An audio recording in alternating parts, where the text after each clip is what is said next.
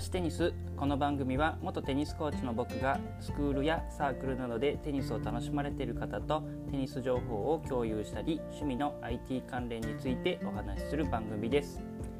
はい、えー、こんにちはマシコです、えー、今日もよろしくお願いいたします、えー、今回がですね、え18回目という形になりますのでよろしくお願いいたします。えー、っとですね、え最近の、え状況としましては、えっとですね、えー、よくですね僕出張とかですねあとはまああの仕事で、まあ、外回りみたいな感じで、えー、外に出ることが結構多いんですが、えー、まあそういう時ってそのお昼の時間であのまあ、簡単に仕事とかですね、まあ、ブラウジングを、えーまあ、カフェとかですねに入って、あのー、することがあるんですが、あのー、結構ですね今僕が使っている、うん、と w i f i の環境としましては一応回線3つ持ってまして、えーと携帯ですね。iPhone に入っている SIM が、えー、Y モバイルの SIM を使っていてで、えー、一応モバイルルーターも持っていてモバイルルーターの方が、えー、一応2枚 SIM がさせるものになっているので、えー UQ モバイルの、えー au 回線と、え楽天モバイルのドコモ回線でそして、えー、一応 Y モバイルがソフトバンク回線ということで、えー、なかなか珍しいと思うんですが一応3キャリアの回線を全て持っているというような、えー、形になります。でえっとそうまあ、3キャリアの回線を持っているのであの結構ですねどこでも大丈夫だろうと思って、えー、使っていたんですがやはりですねあのーまあ、格安 SIM と呼ばれる、えー、SIM、えー、僕が持っているものあ UQ モバイルじゃないですね。すいません、えー、au 回線の方はマイネオでした。マイネオ。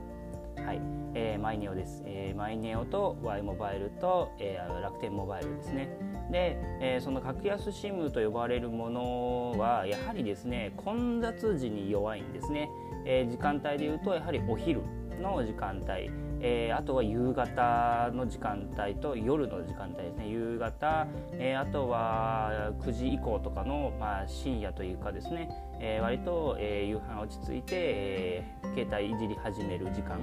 が、え結構弱い、え速度が落ちるんですね。うん。なので、え僕がその仕事を、えしてしたい、えお昼の時間帯は、え僕が持っている SIM の、えマイネオと、えあとは楽天モバイルはどうしても、え回線が遅くなってしまうっていう状況になります。で、えー、そこで、えー、おすすめしたいのが、えー、もう一つ、え僕が持っている Y モバイルのようなですね、え大手キャリアのサブブランドの、え回線は、え速度が落ちません。はいえー、まあ、三大キャリアそのドコモソフトバンク au の、まあえー、その三大キャリアにで直接、まあ、あのえ契約されている方が、まあ、ほとんどなんじゃないのかなと思うんですが、えそのまあ三大キャリアとその契約するメリットとしてはその混雑時でも、え回線が遅くならないっていうところが、まあえ一番のメリットなのかなと思います。まあ、それ以外のメリットはあんまりないですね。え高いですしなんか縛りもありますので、えーちょっとね、まあ、今はあの格安 SIM の方を使っているっていう方があのお得だし利口なのかなと思います。で、えー、ただまあ回線があの遅くならないっていうのは非常に、えー、素晴らしいことかなと思うので、えー、なんとかその恩恵をですねあの受けられないかというところで、えー、探して、えー、使っているのがその Y モバイルや、えー、UQ モバイルといった、えー、サブブランドですね。えー、Y モバイルはソフトバンクが、えー、やっている、まあ、格安 SIM には完全にはならないと思いますが、えー、一応、まあ、安めに使うことができる、えー、ところそして UQ モバイルは au がやっているサブブランドですね。はい、ここは、えー、あの回線が遅くならないです。はいえーまあえー、大手の、キャリアと、え同じだけのですねあの速度を維持してくれるというところなので非常におすすめでありますので、えー、僕はもう混雑時はあのその Y モバイルの、えー、回線を使うかあとはまあよくスタバとか行きますのでスタバの w i f i を使うとかっていうような感じですかね。ただスタバの w i f i は、えー、と1時間とかで一旦切れちゃうし、えー、なぜか、えー、僕の環境ではそのメールの、えー、送信ができない。っていうなんか問題があって、えー、あまりこう使いたくないなっていう感じですので、えーまあ、Y モバイルの方を使っているというような感じになります。えー、この回線の、えー、関係のところはですねあんまりこう気にされる方そんなにいないのかなと思うんですが、えー、かなり重要な部分で、えー、その速度もそうですし値段ですね、えー、まあその携帯の値段が毎月1万とか結構いってる方多いかなと思うんですがあの格安 SIM にすれば3000円とか2000円とか3000円で、え、済みますので、えー、毎月ですね本当その状態だと、ね、8000円とか7000円とかあのお得になりますので、えー、ぜひですね、まあ、そういうところを、あの選んでですね、えー、ぜひお得に、えー、過ごしていただければなと思います。はいえー、ではですね本編に続きます。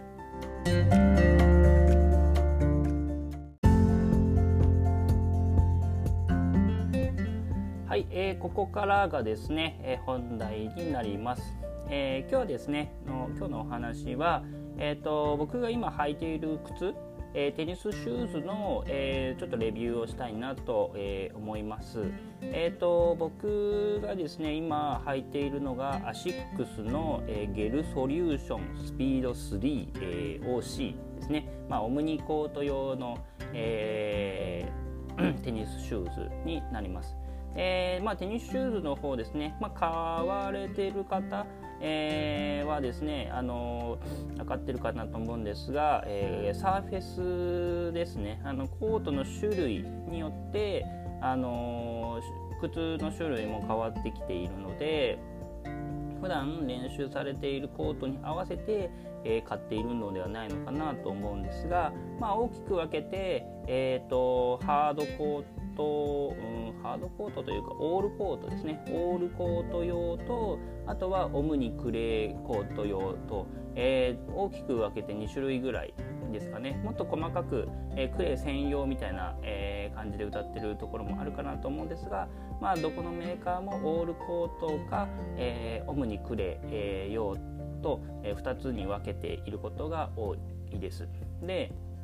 一応僕もあのハードコートでやる時はオールコート用のシューズを履いていてで、えー、オムニ、えーまあ、クレーでやることはあんまりないんですがオムニコートでやる時はそのオムニ用の、えー、シューズを履いているというような感じですね。で、えー、今日紹介するのがそちらのオムニコート用の、えー、アシックスのゲルソリューションスピード 3OC。まあ、あんまりこの商品名とかはですね覚えてる方少ないのかなと思うんですが、うん、そもそも、えー、アシックスを選んだ理由としましてはやはり軽さですね。で日本製の、えーまあ、日本のメーカーということで日本人の足の形に、えー、割とですね合うように作られているというところも一つの、えー、特徴かなと思います、えー、それに関してはアシックスやヨネックスですねが、えーまあ、日本のメーカーになりますので、えー、その辺に関しては非常にこうフィットしやすいので、えーと好んで履いてる方が多いんじゃないのかなと思うんですが、えー、アシックスは、えー、そこのそのフィット感が良い日本人の足に合っているというところプラス、えー、軽いっていうところが、えー、非常に、えー、いいところなのかなと思います。でうんとよりこのゲルソリューションスピードという、えー、商品の方は、えー、より軽さを求めたものになりますでもう1種類もう1種類か2種類展開してると思うんですがそちらの方はその、まあ、軽さももちろんなんですが、えー、しっかりとした何ていうんですかねフィット感というかクッション性というか、えー、かかとの部分をを少し高くしてあの足首に負担がかからないようにみたいな、あのー、形なので安定型を求めている商品と、えー、よりスピードを求めている商品と等々で分かれているような感じですね。で僕はそのより軽いよりスピードを、えー、まあ、重視している方を選んで買ったというような感じですね。えー、色はですね黒ですね真っ黒な形、真っ黒な色をしている、うんえー、シューズになりますね。はい、でまあ、うん、非常にやっぱりいいいいんですけどうんちょっとこの辺は履いてみないとわからない部分かと思うんですが、えーと少しですねなんか小さく感じます。普段僕26.5を履いているので26.5を買うんですけど、えー、26.5買うとちょっと、えー、小さくきつく感じる。えー、ですので、えー、ワンサイズ。なので27とかを、えー、僕の場合は買ってもよかったかなと思います、えですのでこれから6のシューズを買う方はワンサイズ大きく0.5大きく、え買ってもいいのかなと思います、まあ、履いて買うのが一番いいんですけどやっぱり最近ですとネットで買う方も多いと思いますので、えー、そういう場合は、えー、ショップなどに行って同じ型を見つけて、えー、履いてみてで ちょっと失礼ですけど、え帰ってからネットで買うみたいなのがいいのかなと思いますので、えー、ぜひそういう買い方をしていただけるといいのかなと思いますね。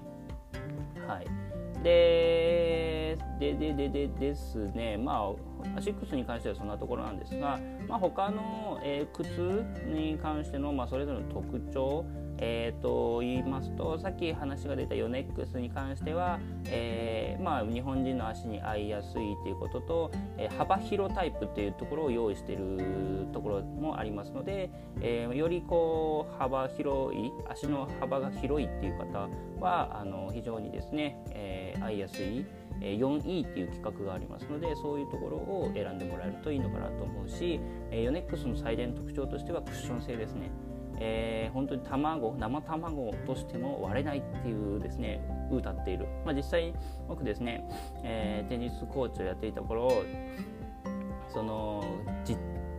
実演販売といいますかあのアシックスの方がアシックスじゃないヨネックスの方が来られてあの実際にその、まあ、使っているクッション素材の上に生卵を落として、えー、ちょっと割れないんでちょっと試してみてくださいっていう実演販売をやらせてもらったことがあったんですが、えー、割れなかったですね本当に、うん、これすごいなっていう。ただ何回も何回もちょっと繰り返していたら多分卵がへたってきたのか、えー、1回言われたことがあったという感じなんですが多分それはクッション性の問題ではなく卵がへたってきたからなのかなと思いますので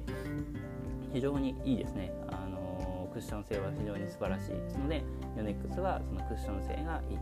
でえーと、他に、えー、メーカーとしましてはバボラ。バボラもまあ履いてる方少ないですけど、えー、バボラは重いですね。重いんですがどっしりこう安定感があるということなので、うん、こうなんていうのかな足の底の部分が広いというかですね非常に作りがしっかりしているのでよりこう足首こうひねりやすいとかですねあのちょっとこう安定感もふらふらしないようにしたいっていうような感じだとバブラの方がいいかもしれないですね。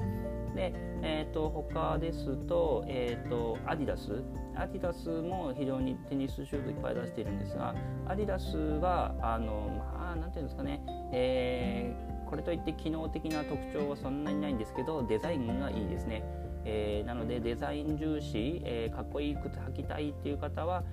あのアディダスの、えーシューズを選ぶのもいいのかなと思いますね。あのあとはちょっと狭いです。えー、欧米の方向けに、えー、作られているので、えー、足がちょっとこう足というか幅が細く作られているので、えー、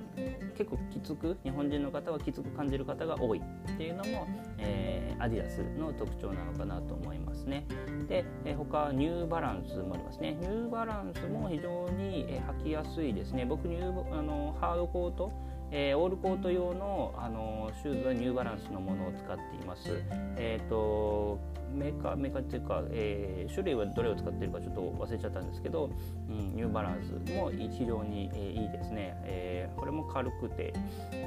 うん、クッション性に優れているっていうような感じです。どっちかというと軽さ重視ですかね、うん、履きやすいですね。ただニューバランスはなんかこうちょっと持ちが悪い耐久性がちょっと弱いような気もしますね、うん。うん、で他の、えー、あとあとプリンスもやってますね。プリンス意外といいです。プリンスのシューズは結構作りがいいです。バランスが非常に取れている。えー、結構安定感もあるし軽さもまあまあ軽いしクッション性もいいしということでどこかに突出してるっていう感じではないんですけど、えー、非常にこうバランスが取れている、えー、シューズはプリンスなのかなと思います。ただ、うん、デザインがあんまり良くないですかね、うん、ですね。あとは他あんまり履いてる方少ないですけどミズノとかもありますね。ミズノもまあ日本のメーカーなので非常にこう、えー、軽くていいんですけど、えー、まだまだテニスシューズとしてそんなに展開してる数が少ないですし、えー、これもデザインがいまいちかなというような感じですね。はい。えー、他はうんと、まあ、他にも何種類か、えー、あると思うんですけど今度ですねあのヘッドからもテニスシューズが出るっぽいですね、えー、まだ日本では発売されてないと思うんですけど、うん、多分そのヨーロッパの方とかアメリカの方では多分もう売ってるんじゃないのかなと思いますので、えー、ヘッドのシューズが来たら、えー、ちょっと試してみたいなっていう感じはしますね、うん、まあでもアシックスとかにはちょっと勝てないかなっていう感じですかね、うん。えー、まあちょっとシューズの方ですね、まあ、僕が使っているシューズから、えー、各ブランドの特徴の方を少しお話しさせていただきました、まあ、あのこれからテニスシューズを買われる方の、えー、参考にですねちょっとでもなれば、えー、良いのかなと思いますので、えー、ぜひぜひ参考にしてみてください、はい。えー、今日はこんなところですかね、え、本日も、え、最後まで聞いていただきましてありがとうございます。もしご意見やご感想があれば「ハッシュタグマシテニス」をつけてツイートしてもらえると嬉しいです。えー、また僕が運営する、えー、あのブログましコマンドというブログがありますので、えー、そちらの方もぜひご覧ください。はい、えー、それではまた次回ましテニスでした。